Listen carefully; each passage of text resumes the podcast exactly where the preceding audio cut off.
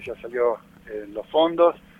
otro más eh, un poquito más adelante ya para poner una campana de bioseguridad, para poder hacer análisis que hoy no se pueden hacer en Tandil, hay que derivarlos,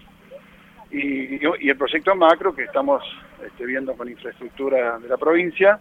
de hacer ya una ampliación para también incorporar este, el sector de formación de enfermería, ¿no? junto con la Cruz Roja. Bueno, y otra serie de proyectos, ideas, problemas que, estuvimos viendo también con las autoridades del hospital municipal acerca de, la carencia de algunos medicamentos por la pandemia, a ver cómo podemos interactuar para, eh, para conseguir esos medicamentos y, también,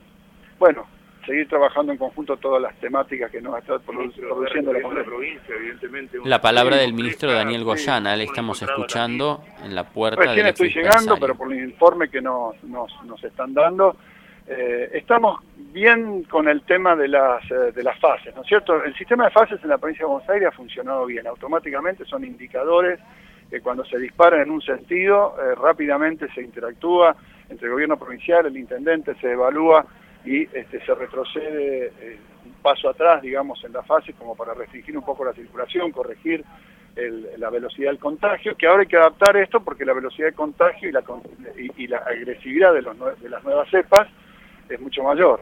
Eh, tenemos que ir evaluando eh, distrito por distrito si esto se, está dando, en algunos, en algunos municipios se está dando con mucha fuerza la presencia de las nuevas variantes del virus, en otras no. Entonces también estos, estos cuidados especiales sirven para que en donde no está circulando estas, virus, estas variantes tan agresivas del virus no entren.